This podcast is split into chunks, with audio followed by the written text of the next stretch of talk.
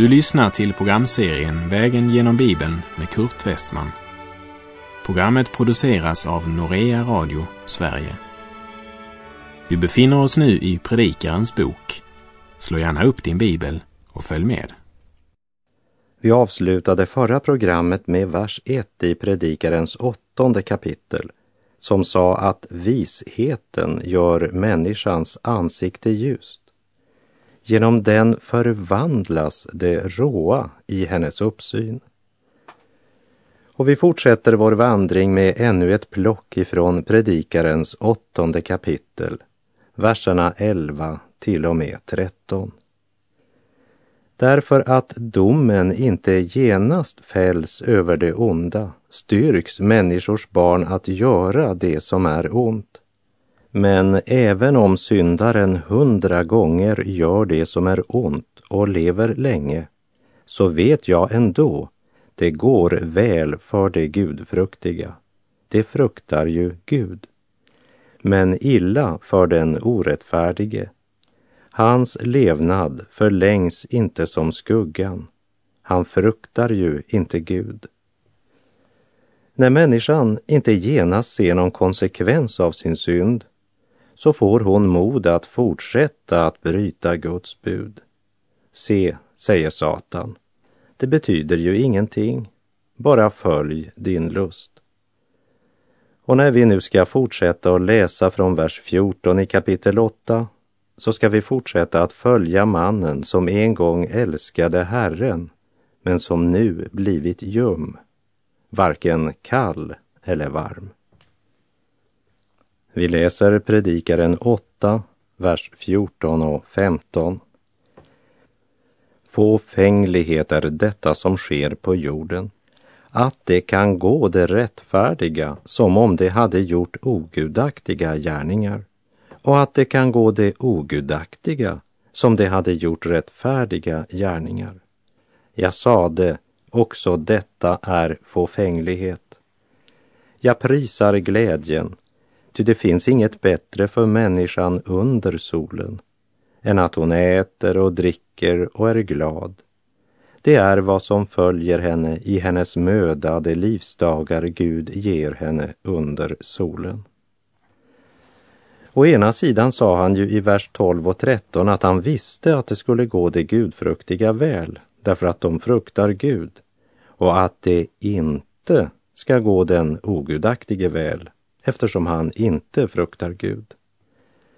Men det han säger i verserna 14 och 15 är ju att om man inte har någon synlig vinning av att vandra i rättfärdighet så är det egentligen fåfängligt att handla rättfärdigt. Det är andlig prostitution. Det är Judas mentalitet. Att vandra med Herren så länge som man uppenbart tjänar på det.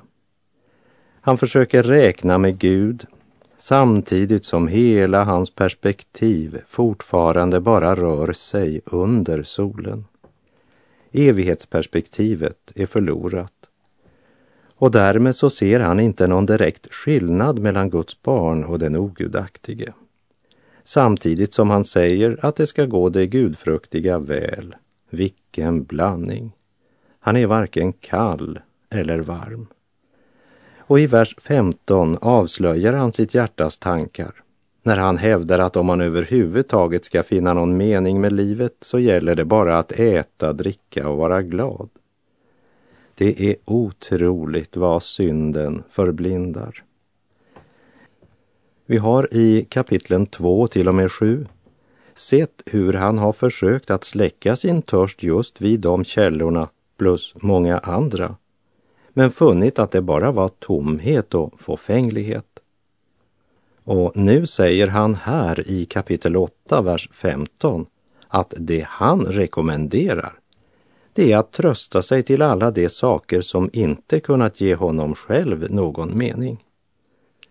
En livsfilosofi kan väl knappast bli tommare än den som Salomo ger uttryck för i Predikaren 8, vers 15. Och kära vän som lyssnar, följ inte i Salomos fotspår, utan vänd dig till Gud och be att Guds helige ande smörjer trons öga så att du i anden kan se ovan solen. Lyft din själ till det land där solen aldrig sjunker, där grav inte finns och där döden inte ens skall vara ett minne. Och hör rösten av honom som säger Vänd om till mig. Jag är uppståndelsen och livet.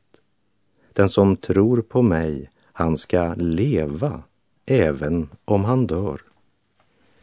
Salomo hade förlorat kontakten med honom som är ovan solen.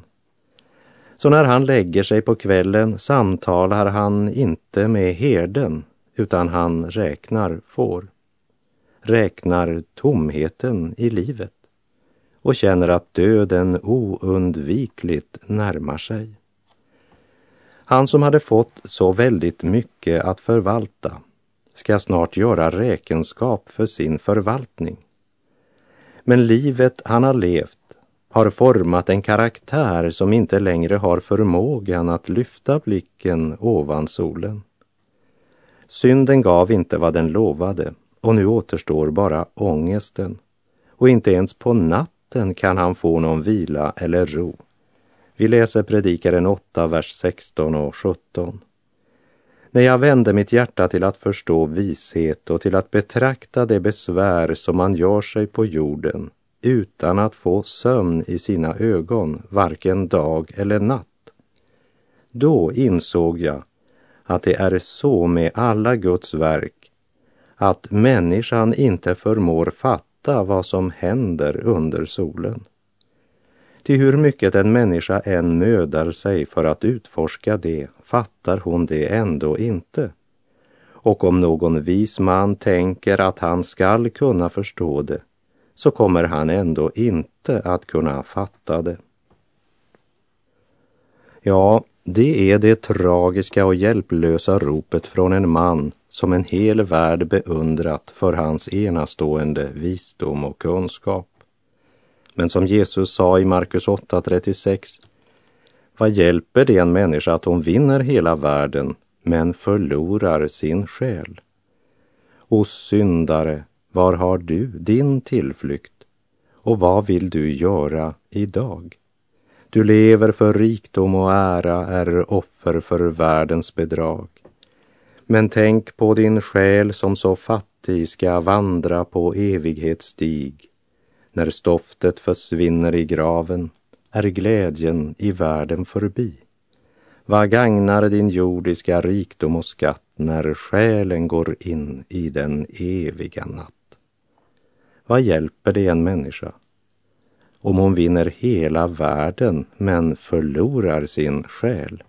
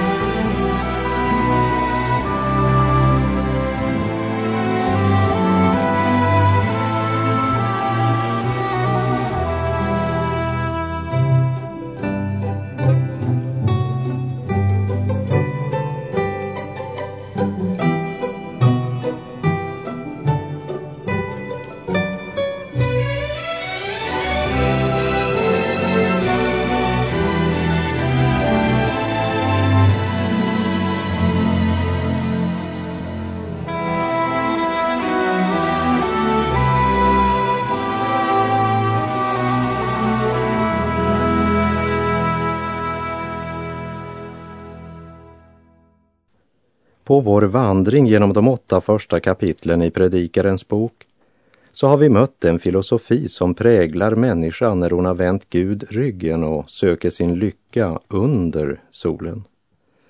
Hon är inte längre ett Guds barn. Hon präglas inte längre av Guds tankar och vilja, men av sin egen mänskliga religiositet.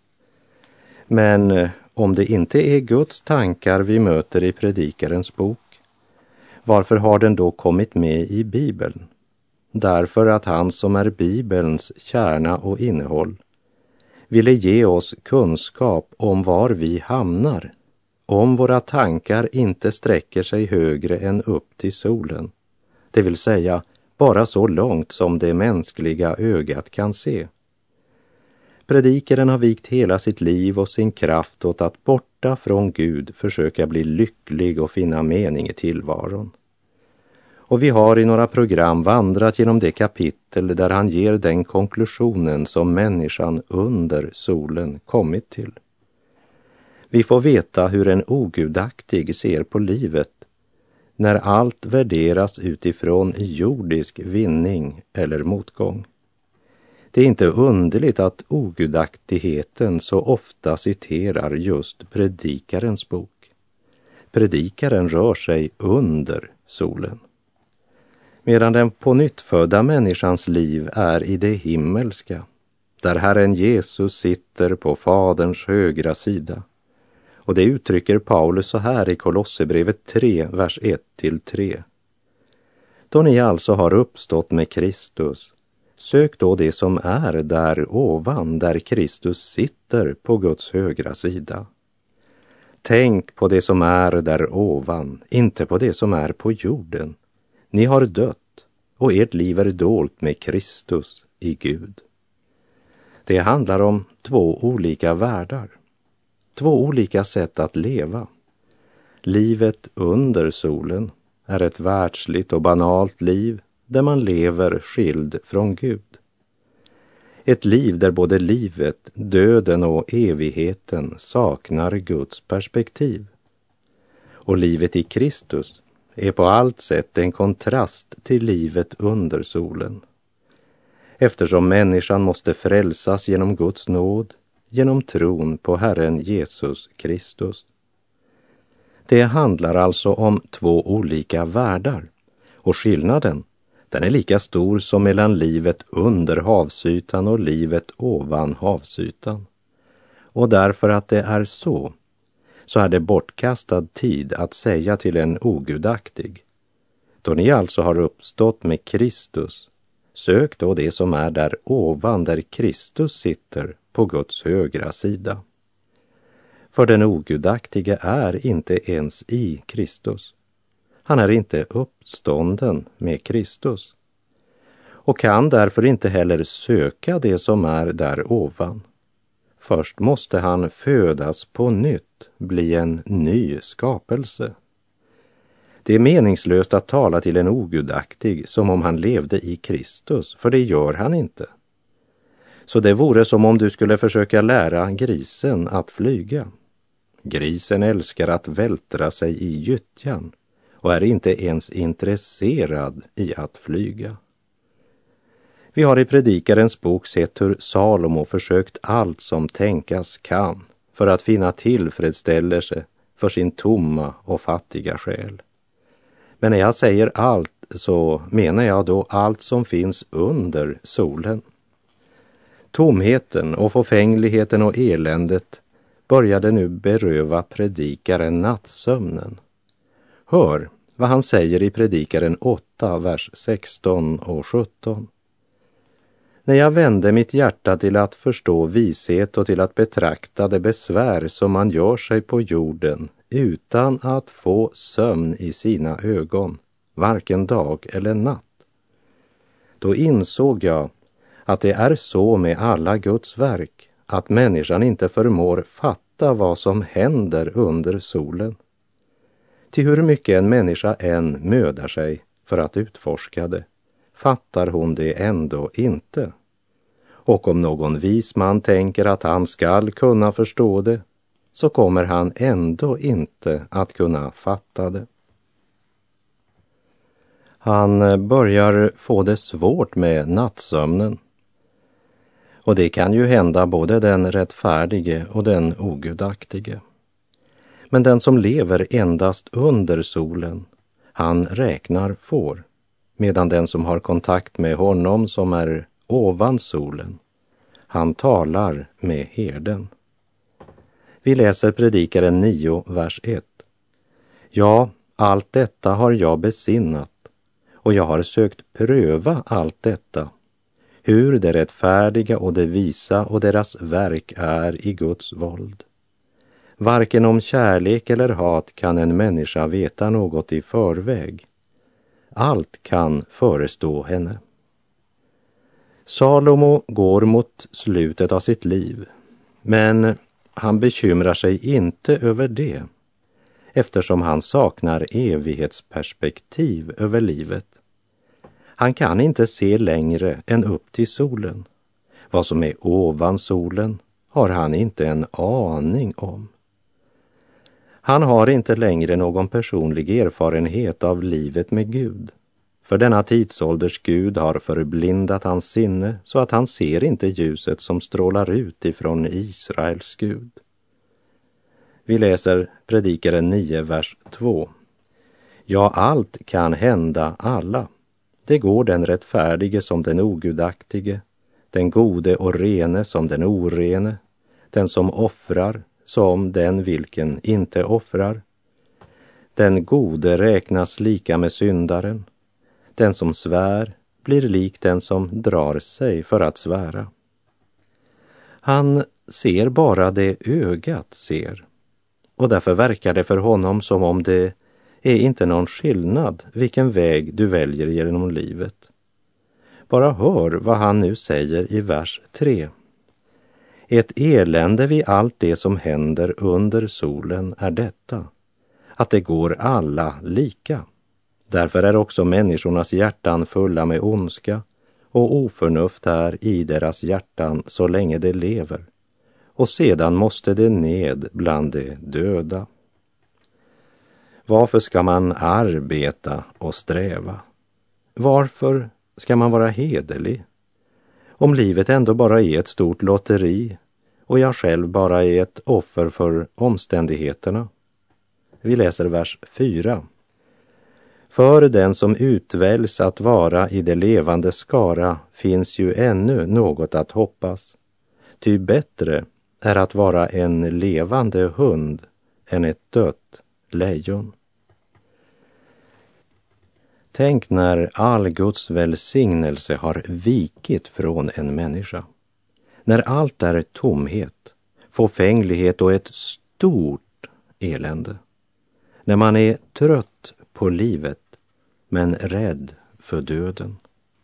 När man krampaktigt håller om livet eftersom man när livet är slut förlorar allt. För när stoftet försvinner i graven, då är glädjen i världen förbi. Och när fruktan för döden och evigheten är så stor att man hellre väljer att leva ett hundliv än att dö som ett lejon. Ja, så blir det för den som söker sin lycka under solen. Salig är den människa som kan vandra under solen, men har sin glädje och sitt hjärta ovan solen och äger syndernas förlåtelse, glädje, frid och evigt liv. Det är tomhetens och förfänglighetens kontrast.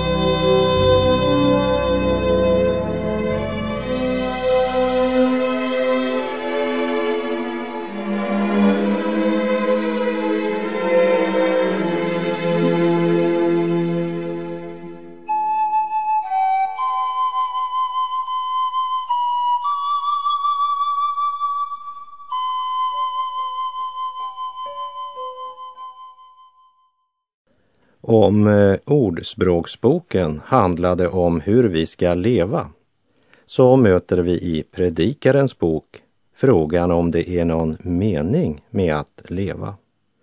Och eftersom predikaren söker meningen under solen så blir ju konklusionen att allt är tomhet, fåfänglighet och elände. Den rika bonden i Lukas 12, han sa ju, kära själ, du har samlat mycket gott för många år. Ta det nu lugnt och ät och drick och var glad. Men Gud sade till honom, du dåre, i natt ska din själ utkrävas av dig. Och Jesus kommenterar den saken i Lukas 12.21 med orden Så går det för den som samlar skatter åt sig själv men inte är rik inför Gud. Att kretsa omkring sig själv är dårskap. Och så länge man kretsar omkring sig själv måste det bli tomt och förfängligt. Salomo börjar redan i kapitel 1. Jag sade i mitt hjärta. Jag har förvärvat mig stor vishet. Och han fortsätter i kapitel 2. Jag vill pröva hur glädjen inverkar på mig. Jag företog mig stora arbeten. Jag byggde hus åt mig. Jag planterade vingårdar åt mig. Han försöker glädja sig själv, bygga åt sig själv, samla silver och guld åt sig själv, men är inte rik inför Gud.